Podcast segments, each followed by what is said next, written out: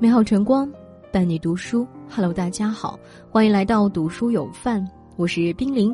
今天要跟大家一起分享的文章名字叫做《废掉一个孩子最快的方式就是让他用喜欢的方式过暑假》。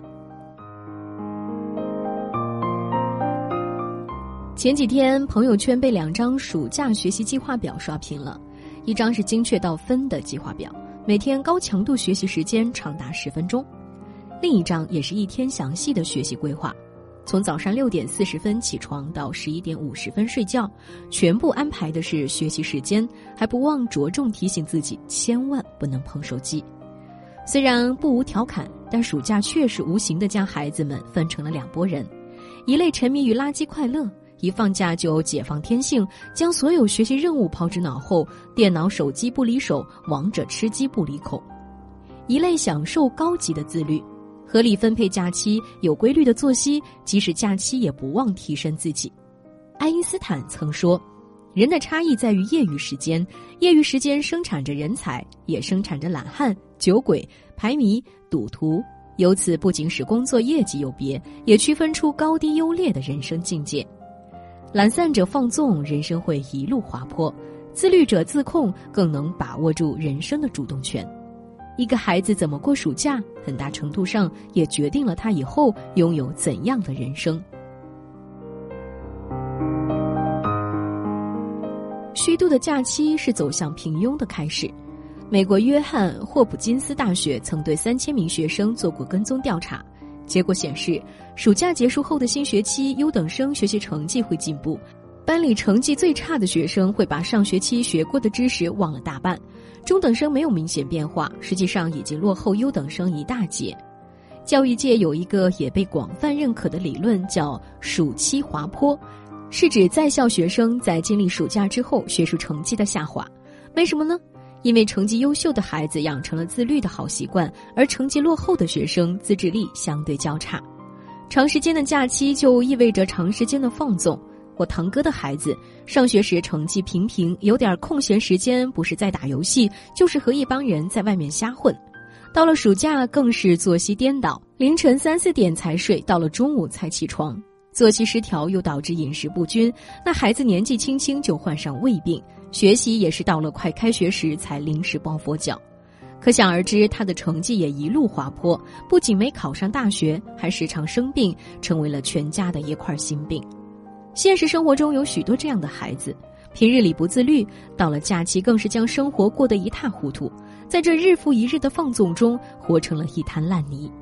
一位资深班主任曾说：“对于义务教育阶段的学生来说，假期不是用来休息的，而是用来分层的。”毁掉一个孩子，只需要让他放纵的度过长假。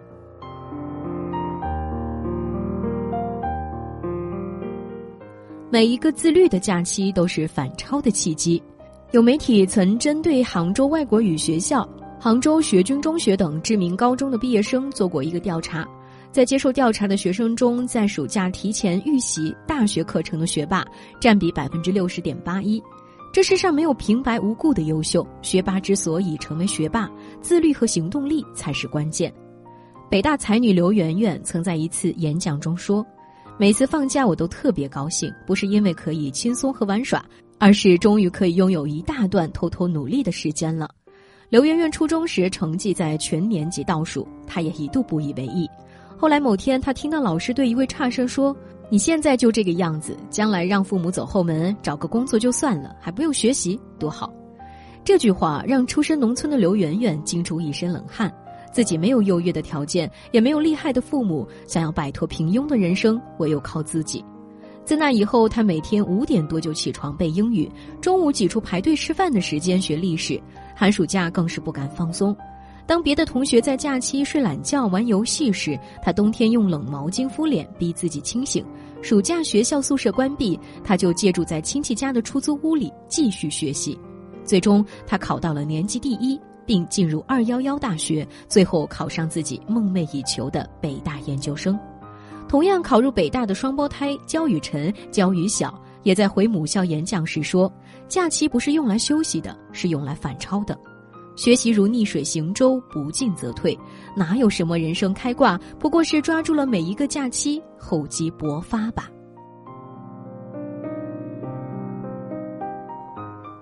人生没有寒暑假，只有日积月累的努力。清华大学校史馆曾经推出过一个别出心裁的展览，叫做《清华大学优良学风档案史料展》，展品都是清华毕业生和在校生的笔记、作业和计划。其中有一个本科生的笔记，密密麻麻的日程计划令人叹为观止。凌晨一点睡下，凌晨六点起床，四十分钟的洗漱加早餐，然后开始一天的学习。上午两节课，下午四节课，除了午休，几乎一心扑在学习上。除了完成每天固定的课程，还有每周两次的讲座充电、社会工作、体育锻炼。浙大竺可桢学院学生胡一杰也同样以一份密密麻麻的学习作息表震惊了众人。胡一杰的作息安排从早上六点到晚上十二点半结束，每个时间段几乎都精确到了分钟。为什么要努力、要自律？因为梦想中的人生是很贵的，前期你有多努力，未来的人生才会有多幸运。罗翔老师曾说：“我们之所以读书行路，其实就是希望我们能够不断的享受高级的快乐。高级的快乐来自克制，因自控而产生的满足感，是低级快乐远远无法比拟的。就如有段话所说：复习知识很痛苦，却可以帮你巩固基础；大声朗读英文课文很枯燥，却可以让你练就流利的英语口语。”每天坚持跑步很累，却能让你收获健康的身体。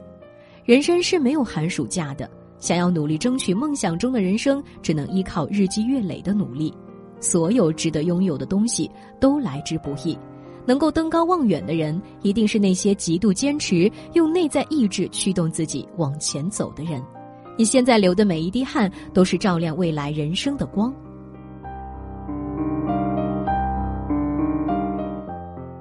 每个横空出世的孩子都是父母的奋力托举。二零二一年初，因疫情原因，河北多校要求学生在家学习。有衡水中学的家长晒出了家长群的聊天截图。凌晨五点四十一分，他们已经叫孩子起床，开始新一天的学习。他们制定了详细的学习计划，家长更会主动督促孩子上课和测试。常有人说，所有横空出世的孩子都离不开父母的奋力托举。自觉的孩子背后都是父母常年的陪伴、督促和正确的管教。培养习惯，习惯好则万事成。去年麻省理工在中国仅录取八名学生，丁文琪位居榜首。取得如此耀眼成绩，丁文琪说自己的优秀离不开父母从小就开始培养的好习惯。小学前，父母要求他回家第一时间就写作业。上小学后，父母开始培养他课前预习、课后温习的习惯。初中时，父母引导他独立思考，放手让他学会自我管理，并禁止他玩电脑和手机。正是父母孜孜不倦的严格要求，才成就了这个少年非凡的人生。言传身教胜过千言万语。正面管教的作者曾分享过自己和孩子的故事。他发现孩子有段时间做事总是半途而废，看书几分钟就把书扔了，魔方玩几分钟就把魔方也丢了。他觉得有点奇怪，就询问孩子。孩子说：“我和你学的呀。”他一听愣了，仔细回想才发现，原来自己在写稿卡文时，总会很愤怒地把稿纸揉成一团丢到垃圾桶里，后面做其他事情也很不耐烦。没想到孩子这么快就学去了，他立马跟孩子道歉，并说这样是不对的。之后，他不仅要求自己做事要有耐心，在生活各方面也严格自控，为孩子做出榜样。董卿曾说：“你想让孩子成为什么样的人，你就去做一个什么样的人。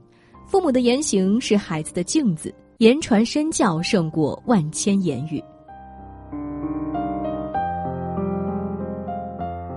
国际关系学院教授楚音曾说：“快乐教育好像只能快乐那么几年，你爽了你的童年，就要在你的中年、你的老年付出代价。孩子，你要记住，凡是让你爽的东西，一定也会让你痛苦。今天让你感到痛苦的学习，最终也一定会让你功成名就。家长也要明白，养育只有一次，教育无法重来。你不逼一把孩子，永远不知道他有多优秀。”点个再看，与朋友们共勉。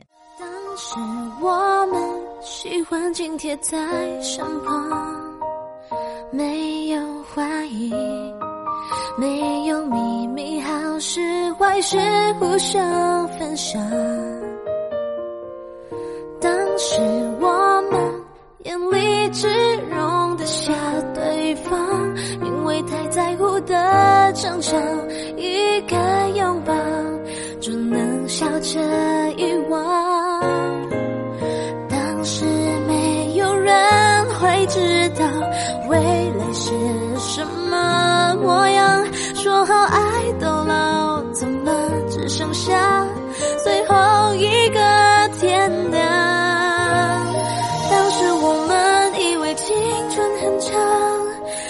倔强倔。